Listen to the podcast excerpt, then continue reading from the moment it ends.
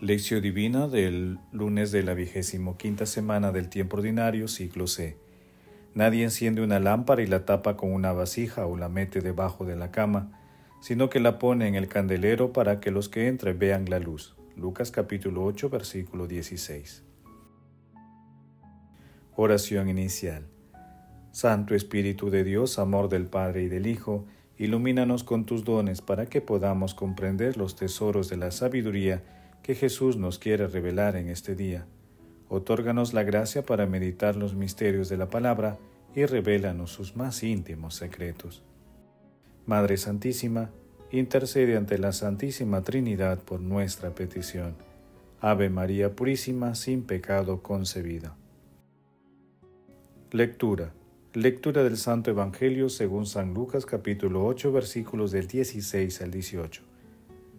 En aquel tiempo, Jesús dijo a la gente, Nadie enciende una lámpara y la tapa con una vasija o la mete debajo de la cama, sino que la pone en el candelero para los que entren vean la luz. Nada hay oculto que no llegue a saberse o hacerse público. A ver si me escuchan bien. Al que tiene se le dará, al que no tiene se le quitará hasta lo que cree tener. Palabra del Señor, gloria a ti, Señor Jesús. Cristo trata aquí de la luz espiritual. La lámpara tiene un gran significado en la Sagrada Escritura. Israel, para significar la fidelidad a Dios y la continuidad de la oración, hace arder perpetuamente una lámpara en el santuario. Éxodo capítulo 27, versículo 20 siguientes. Dejar que se extinga sería dar a entender a Dios que se le abandona viceversa, dichosos los que velan en espera del Señor, como las vírgenes sensatas. Mateo capítulo 25 versículos del 1 al 8. O el servidor fiel. Lucas capítulo 12 versículo 35, cuyas lámparas se mantienen encendidas. Dios aguarda todavía más de su fiel. En lugar de dejar la lámpara bajo el celemín o la cama, Mateo capítulo 5 versículo 15 siguientes, Lucas capítulo 8 versículos del 16 al 18. Él mismo debe brillar como un foco de luz en medio de un mundo perverso en tinieblas. Filipenses capítulo 2 versículo 15. Como en otro tiempo, Elías, cuya palabra ardía como una antorcha, Eclesiástico capítulo 48 versículo 1. O como Juan Bautista, lámpara que ardía y lucía.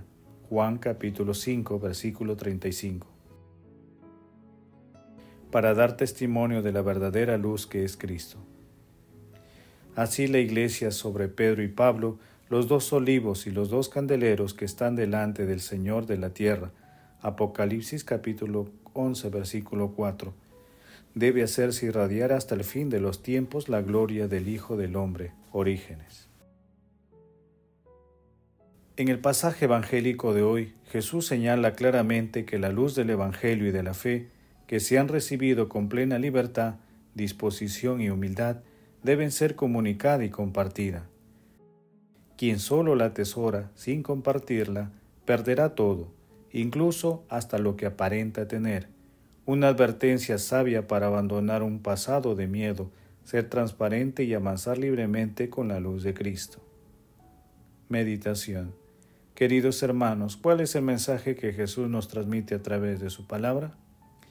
Tal como reza el Salmo 118. Lámpara es tu palabra para mis pasos, luz en mi sendero. Uno de los mejores frutos de la lectura orante de la palabra de Dios es aquella que se convierte en luz interior y exterior para que las personas que la meditan y la hacen realidad con humildad y diluyendo el egoísmo. Cuando hagamos realidad la palabra en el corazón de nuestro prójimo, estaremos renovando su espíritu y cumpliendo nuestra misión cristiana.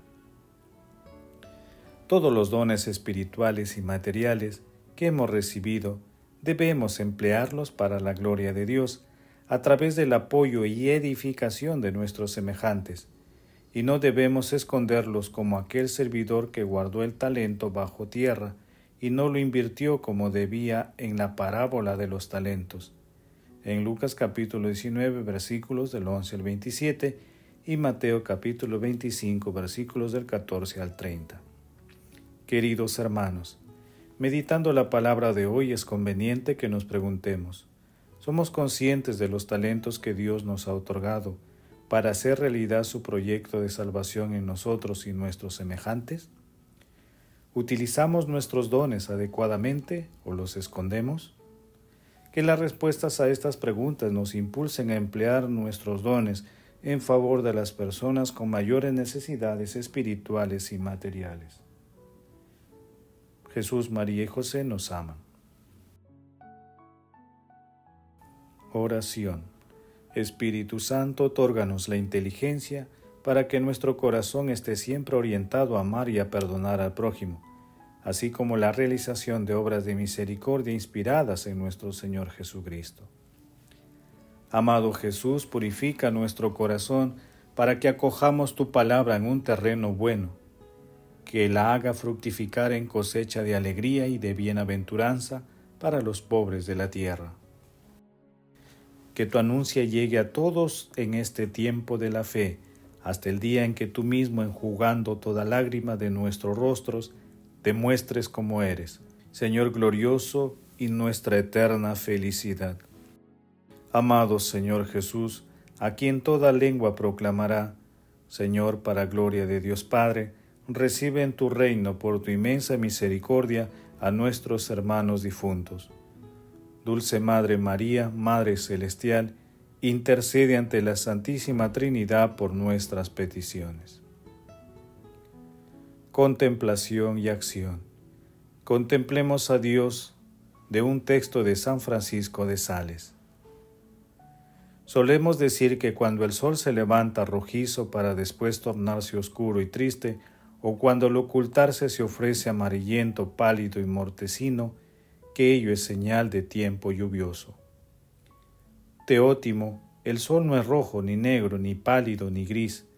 Esa gran luminaria no está sujeta a las vicisitudes y cambios de colores, pues su único color es la clarísima luz, que es invariable. Pero hablamos así porque lo vemos así a causa de la variedad de vapores que está entre el sol y nuestros ojos y que nos hacen verle de diferentes maneras. Lo mismo nos pasa con Dios por sus obras y a través de ellas le contemplamos como si tuviese multitud de diferentes excelencias y perfecciones. Si le contemplamos cuando libera al pecador de su misericordia, decimos que es misericordioso. Cuando le vemos como creador de todas las cosas, omnipotente, cuando cumple exactamente sus promesas, verás, al ver el orden con que ha creado todas las cosas, admiramos su sabiduría, y así consecutivamente, según la variedad de sus obras, le atribuimos una diversidad de perfecciones. Sin embargo, en Dios no hay ni variedad ni diferencia alguna de perfección. En sí mismo es una sola perfección, simple y única perfección. Pues todo lo que está en Él no es sino Él mismo y todas las excelencias que decimos que tiene en sí.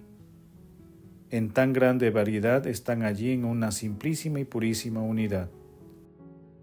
Lo mismo que el sol carece de todos esos colores que le atribuimos y solo tiene una clarísima luz, que está por encima de todo color y hace colorear todos los colores, Así en Dios no hay más que una sola y pura excelencia, que está por encima de toda perfección y que da la perfección a todo. Queridos hermanos, hagamos el compromiso de vivir la exigencia extrema de nuestro Señor Jesucristo, de llevar una vida transparente, anunciando y haciendo realidad el Evangelio en nuestras vidas.